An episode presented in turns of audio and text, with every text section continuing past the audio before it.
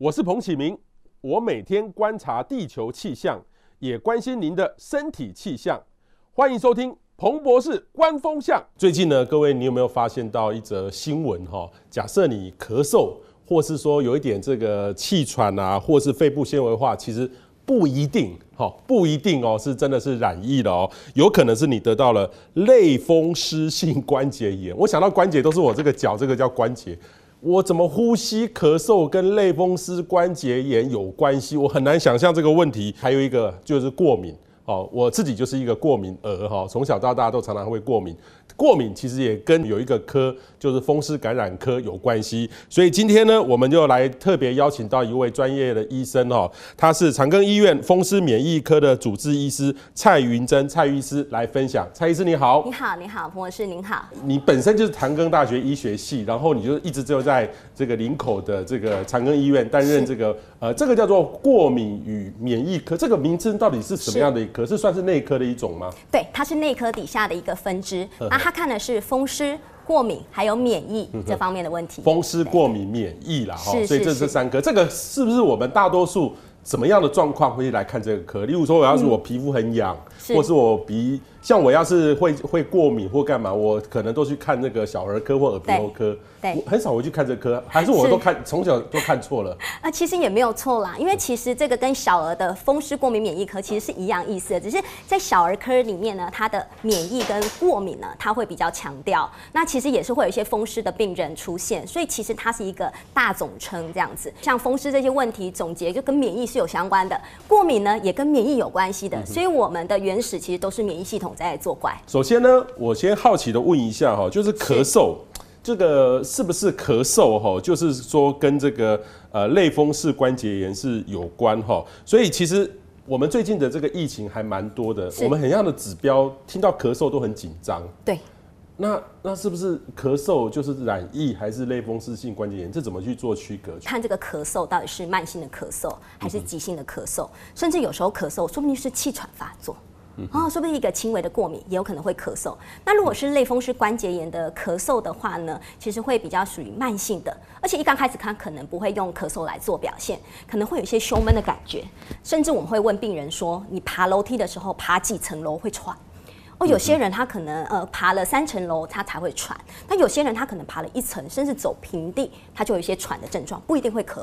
哈，这种就要担心说是不是有这个免疫所造成的肺部一样的疾病，像肺纤维化啦，这是我们比较担心。类风湿性关节炎怎么会得到这样的东西？这个到底怎么样跟咳嗽会有关系？OK，因为它是一个自体免疫相关的疾病，跟关节炎是无关的，对不对？啊，对啊，它的关节也是免疫造成的。OK，, okay 对对对，就身体里面呢，它有一群抗体，它叫做自体抗体。哈，原本抗体我们现在打的疫苗不是就是要产生抗体嘛？哈，那产生这个抗体原本是要打外面的敌人，结果呢，他今天打了自己的细胞，打自家人呢，这就是自体免疫疾病的特色。所以他的关节发炎就是有这些发炎的物质去攻击我的关节，去攻击我的血管就变血管炎，攻击皮肤皮肤炎，攻击我的肺部组织就变成肺部发炎，久了之后就纤维化。什么样的族群会得到这种类风湿性的关节炎，现在其实有做非常非常多的研究，环境可能会造成，环境，另外基因，好，所以您的父母亲如果有风湿相关的疾病，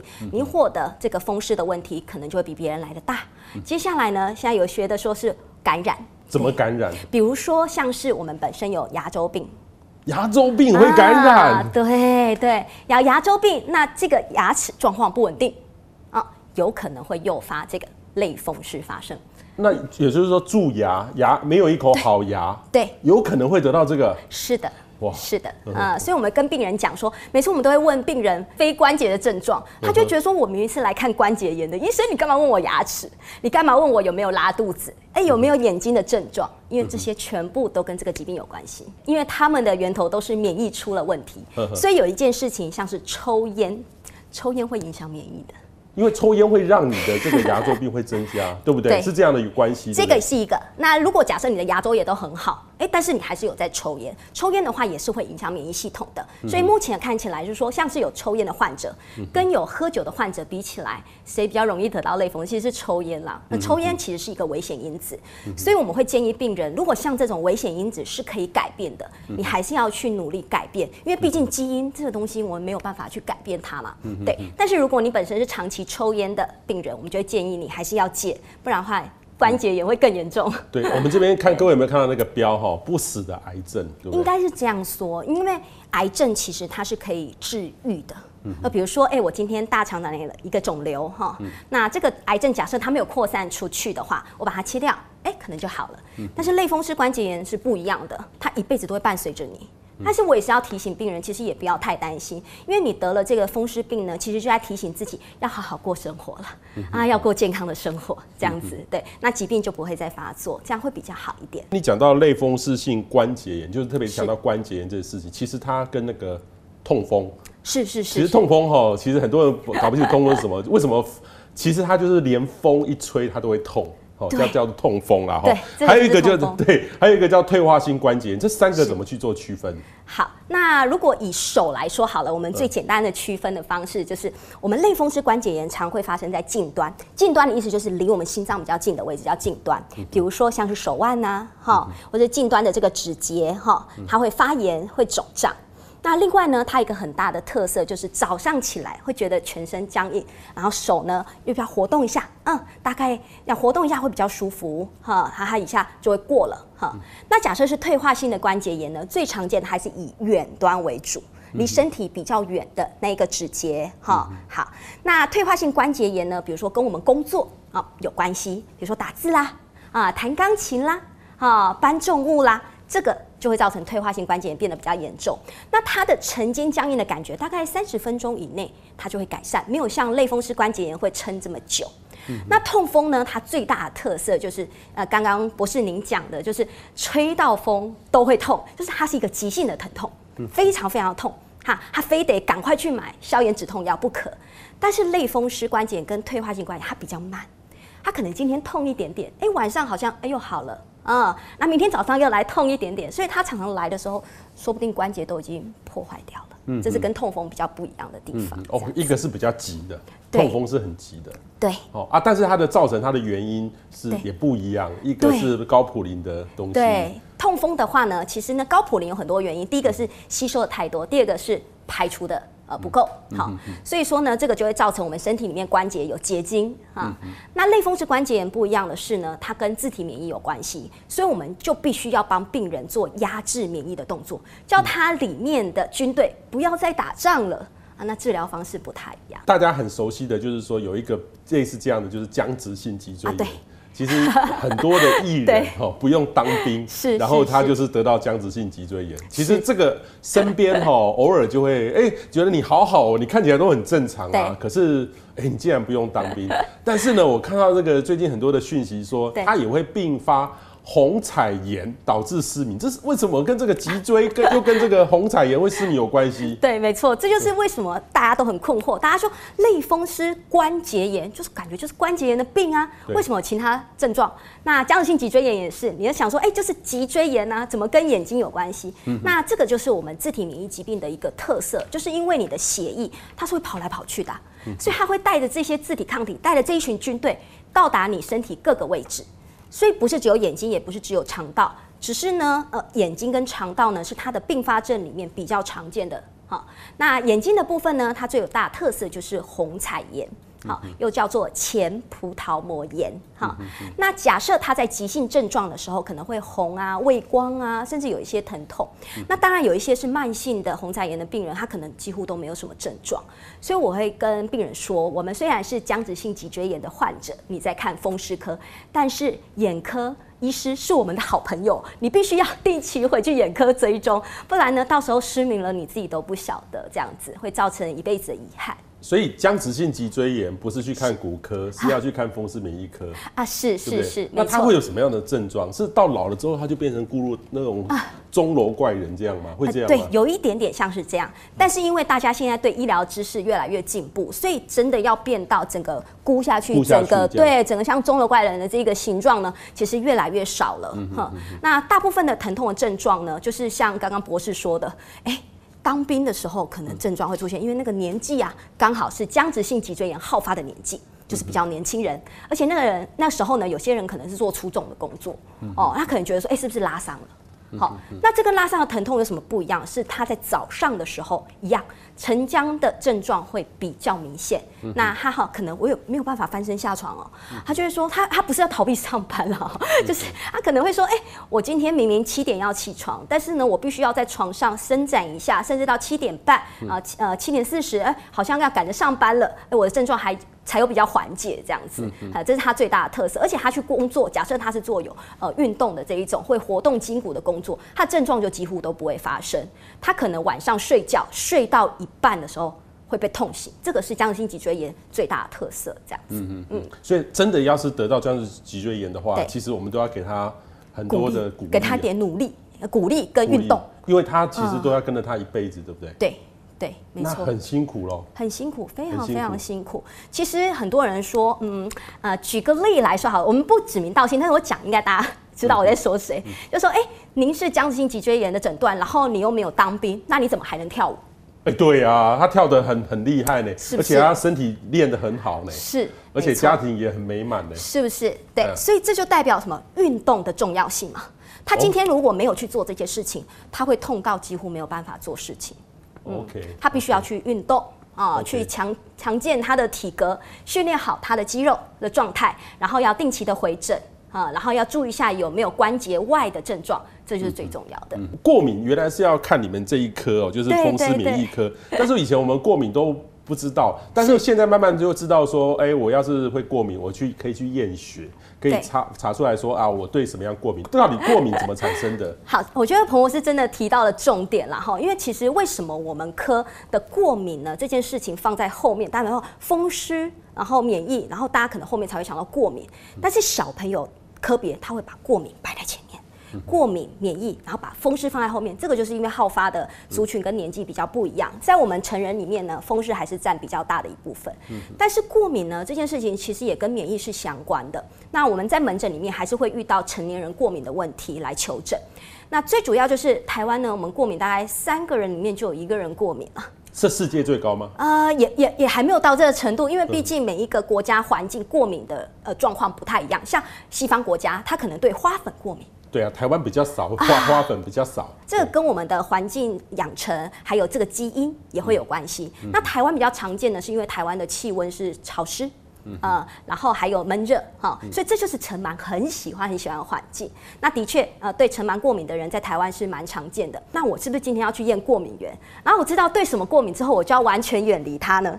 这个其实。不完全正确啦，哦，我会这样讲呢。去验过敏源呢，只是只是哈帮我们协助哦，说哎，我如果假设发生一个很严重的过敏，甚至到休克，哦，因为它会致命的，到休克的程度，或者它已经困扰我的生活了，我会建议这个时候你再去验过敏原会比较好，因为有很多人，比如说他对呃，比如说牛肉过敏，他对猪肉过敏，但是其他症状不严重，甚至没有临床症状，那这样子你要完全避免吃红肉吗？并不会建议这样做，你反而失去了获得红肉营养的机会。嗯哼，对，所以我会建议不用呃一定要去验过敏源。那假设说真的有比较严重致命的症状的话，我觉得这样再去验会比较有意义。那现在就是过敏源的种类呢，非常非常的多。那临床上我们遇到的呢，甚至有这个检验项目里面都没有的，那怎么办？医生，我就对这东西不会过敏啊，你不能帮我验吗？我说，但是像 PM 二点五，这我们就。我们就没有办法帮他验，我们可能帮他验灰尘，嗯。啊，但是他可能真正过敏的不是这个东西啊，嗯，对，所以我觉得跟跟病人说，你要准备一本笔记本啦，哈，你如果曾经遇到什么样的状况，比如说温度、湿度，或者是空间的环境，或者吃了什么样的东西，曾经发生过敏类似的症状，你就把它写下来，这个就当做你本身呃的过敏源。那假设说你真的哎下一次说，那不管再试看看好了，说不定只是。偶发性的哈，我下次吃就没事了。哎，那这个食物可能就不是这么的重要，因为说不定呢，它只是就是不新鲜啊，你产生一些不良的反应而已。嗯哼，我有遇过一些长辈，对，他对于西瓜汁。啊西瓜过敏，是一碰到西瓜，哇，整个人他就会整个会肿起来。对，也有人遇到对花生过敏，是吃到花生米、花生粉，整个都过敏起来。对，真的会有这样的这么强烈的反应哦？有，有那个过敏，如果是真的很急性的话，是真的是会致命的，所以要很小心。甚至我们会跟病人说，如果有这样发生这样的机会的话呢，我会建议一些紧急药物随时都要带着。哦、所以，所以假设我有这样，嗯、然后我我可以去跟医生要一个药物，因为有时候我们去外面吃，对，你不知道它添加了什么东西。对，没错，你是可以准备药物、备用药物在身上的，我们都会开给病人的。Okay, 对对，当然你没有发生过这么严重的症状，你说我要天天都吃一颗类固醇，当然我们就不建议啦。OK，, okay 那个通常都是吃类固类固醇可以缓解一下。呃，就是在急性症状的时候，类固醇、抗组织胺都可以。对，OK，好。嗯、另外一个呢，就是这个异位性皮肤炎啊，也是过敏的一种吗？对，它也是过敏的一种，没有错。嗯、那异位性皮肤炎呢，大部分会发生在小孩子。嗯、那如果成年人还有的话，可能我们都会问他说：“哎，你小时候有没有？嗯、有没有异位性皮肤炎？”有没有气喘？这个呢，其实呢，他们常常都是在小时候的时候就有发生的。那异位性皮肤炎呢，它的过敏的症状呢，它那个皮肤啦，会整个就是发红哦，然后甚至会变成厚皮。那我有一个病患比较辛苦的是，他的皮肤啊，几乎没有一处是正常的，他的皮肤变得很厚，甚至会干裂。然后他是想要怀孕，然后所以他才回来看异位性皮肤炎的治疗。但是他那个皮肤啊，如果假设他怀孕的状态下，他可能会成大，那皮肤的发炎呢？也会更严重，所以我们像这种情况，就会跟病人说，要好好的控制异位性皮肤炎症状，不会那么严重的时候再去受孕会比较好。像这样的过敏体质是真的可以去改善吗？例如说，他吃这个西瓜汁就会过敏，那可以慢慢慢慢。一点每天一直给他测测测测到他没有反应吗？有办法改善吗？不不是这个问题真的非常好，这就是减敏疗法的一种概念。的确，我们临床上如果遇到这样的状况，也有尝试过，是不是用食物的这种减敏疗？这叫以毒攻毒。哎，让他的身体里面适应了。假设我们今天都看到了一个陌生人好了，然后我们对他呃有恐惧感。然后我们做了很大的反应，可能就会跳起来啊，哦，或是惊吓啊，或心跳加速啊。但是你多看他几次，然后慢慢的距离再拉近、拉近、拉近、拉近，你对他的那个恐惧感就不会那么大。啊、呃，那这就是一种减敏疗法的一种形式，但是不一定会成功。OK，还是要说不一定会成功。对对，对，大概是这样子。另外一个呢，就是市面上哈有很多益生菌，号称它可以改善过敏，所以很多市面上有很多标榜可以抗过敏的一些方法。对。医生你，你看过那么多，哪一种比较有效？其实益生菌这个说法啊，现在其实太多人在讲了。那但是临床上我们会看到说，哎、其实你益生菌不一定真的要花很多钱去购买一些特殊的菌种来使用，因为毕竟呢，我们平常啊，比如说我们吃东西，其实也是会吃进去一些菌。好，那你说要直接用益生菌来治疗疾病吗？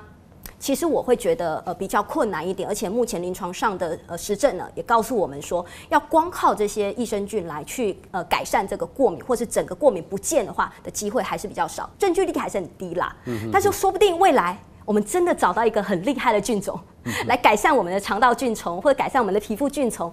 说不定真的就就改变了，但是科学现在对此还是有一些疑虑在这样子，所以我不会建议说，哎、欸，如果你真的发生了很严重的休克反应啦，或者很严重的皮肤疹，你要光靠益生菌去调整你的体质的话，还是有所限制这样子。嗯、另外一个呢，就是红斑性狼疮哈，对这个跟狼有关系吗？这这个就是到底哪些症状要注意？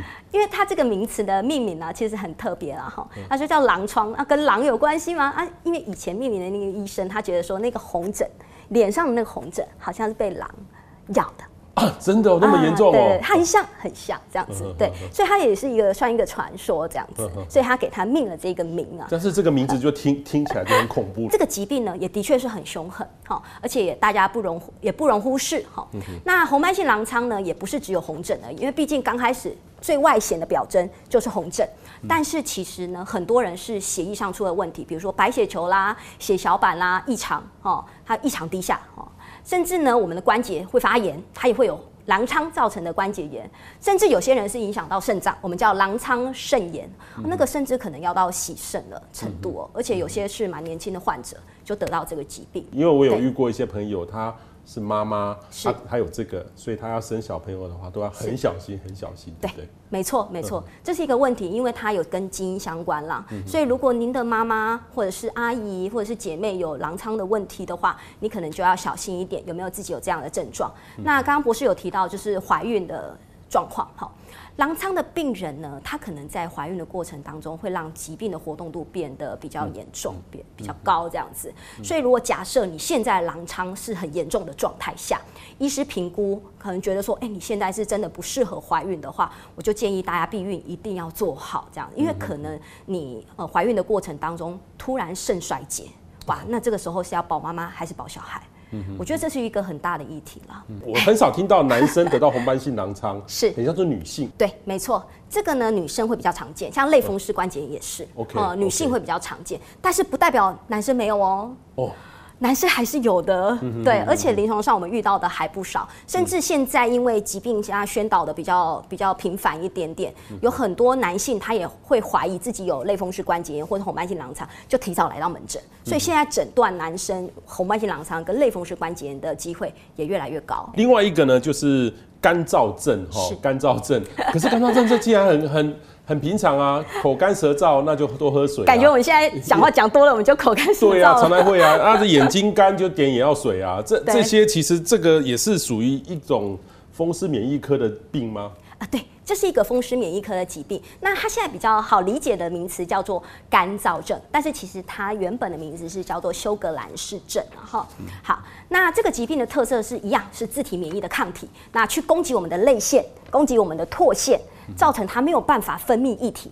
所造成的干燥症，那跟一般的我们比如说讲话讲多了或者水喝太少造成的干燥不太一样。干燥症是怎么样的族群很容易得到？女性还是比较常见一点点。嗯、哼那另外就是她年轻跟呃中年其实都会有，但是还是以中年的症状哈会来的比较明显一点点，因为跟荷尔蒙也会有相关。另外一个呢就是公主病啊哈，公主病这个其实我有遇过，有一些女生真的就是全身上下都是 很像很像是那个家。家暴很严重一样，但是没有，就是很多很多的这种所谓的酸痛，或是说很多 O C 这样，真的有这样的状况哦。对，没有错，这个纤维肌痛症其实算是我们风湿科里面呢一个很无解的一个答案，因为毕竟它现在的病因还不是这么样的清楚。嗯、那有的人是说，呃，是因为我们大脑对疼痛的感觉哈放大了，好，嗯、所以可能呢，我们吹到风，或是你轻轻的抓皮肤，觉得痒痒的。啊，你尿尿啊，那那啊，嘿，但是对病人来说，可能那就是疼痛，他会把这个讯号放大。好，那另外呢，跟情绪有关系，比如说最近的工作压力比较大，或者是说环境有一些巨变，啊，他的这一个症状也就出来了。那他的怎么样去诊断呢？以前早期我们会去帮病人做一些压痛点，压看看，哎，关节啦痛还是肌肉疼痛。好，那看看说是不是真正的关节炎，还是说你其实是呃这个纤维哈肌纤维在发炎哈，会去算那个分数。但是现在会建议病人这么做，就是说假设哈你三个月以上都在痛。而且它不是真正的关节处哦，哈，不是你的手腕关节啦，不是肩膀关节哈，是你身体四个象限，只要有肌肉疼痛或皮肤比较疼痛的状态下，我就建议要去看风湿科，让医师评估看看是不是纤维肌痛症，不然你就是会一直不被误以为你是公主病啊，嗯哼，对啊，就是说，哎、欸，你就无病呻吟啊，我也没有看到你有这个关节肿胀的情况，也没有看到你有瘀青，也没有看到你有跌倒，那你为什么说你家庭啊家庭啊这样子？你是不是要逃避上班，不想做事情？嗯嗯嗯嗯，一般如果这样痛，不是吃一个阿司匹林可以让你缓解你的疼痛？对，你就觉得说吃止痛药就好了。对啊，对对止痛药啊，不是就这样吗？是，这就是我们觉得很很困扰的地方，因为毕竟它现在的机转哈有很多种的模式哈，所以呢，疼痛呢当然可能短期可以用疼痛的止痛药来做控制，嗯、但是有一些是跟情绪有相关的哈，那可能就需要一些抗忧郁的药物。好，那甚至有一些是大脑的病变，好，大脑的异常，所以说我们可能需要靠其他的药物来协助，甚至因为它是我们风湿免疫疾病的一种，我们甚至有时候会用到免疫调节药，去压他的免疫，让他的免疫呢不要这么的活跃。嗯，好，那所以说不是只单纯靠阿司匹林或是普拿疼就可以改善这个疾病。那甚至我们会建议病人哦，因为药物没有很好的效果，所以说呢，团体治疗呃很重要。团体治疗是指什么？比如说一群病友，大家聚在一起做瑜伽啦，啊，分享我们疼痛的心得啦，哎，让让你了解我的疾病。让啊，我也去了解你的疾病，了解你的痛，这样子的话呢，他心理上的那个安慰感呢比较大的时候呢，他的疼痛也会减轻。是不是？我有很多我们医学上每一个科都诊疗不出，怎么医都医不会好，都全部都丢到你们这边来。你们就像用像像一个那个呃福尔摩斯一样，要去找，一直测试测试测试到答案。都会有答案吗？还是有一些还是很困难？没错，当然大部分我们风湿科疾病哈，刚刚讲类风湿啦、红斑性狼疮这种就是一翻两瞪眼，甚至当然会有一些游走边缘的啦，可能早期类风湿，哎，早期红斑性狼疮它还没有符合诊断的这种都有。那刚刚彭博士有刚刚讲到说，是会别科没有办法诊断的疾病都丢到我们科来，这的确是目前我们遇到的一大问题存在，我们叫做疑难杂症科。疑难杂症科哦，对对对对，常常都会有这样。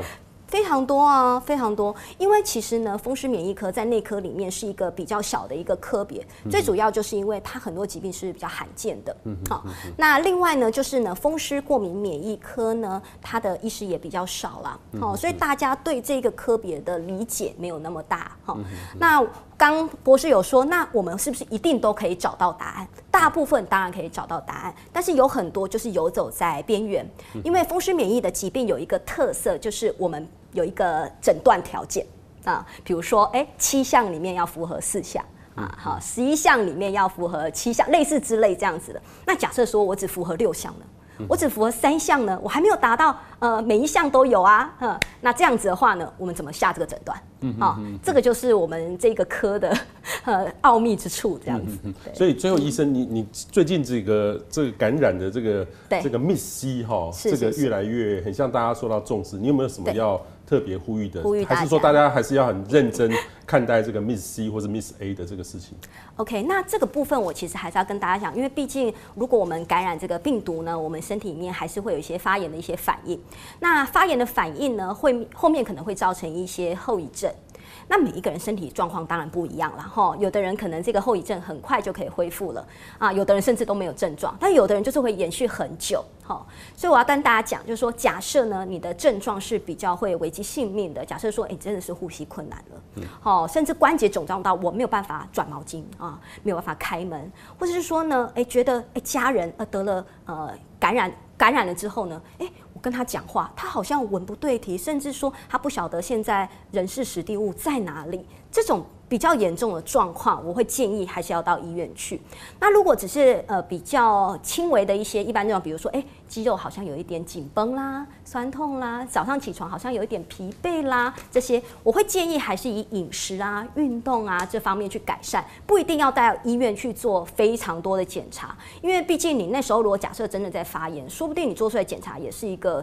呃，稍微弱阳性，那你难道就要为了这个而紧张吗？而担心吗？呃，我们不是靠数据来治疗病人的，我们最重要还是看症状。你有最后什么要呼吁？重点就是运动，运动，运动，运动真的很重要。其实呢，现在顶尖的运动员，以奥运选手来说好了，会、嗯、发现小时候有气喘的人大概占了十 percent 十 percent。所以呢，就是用运动来去改善他的气喘症状。嗯、但是问题是要跟病人做这样的喂教，吼，其实非常困难，因为他们都会觉得我吃药就好了。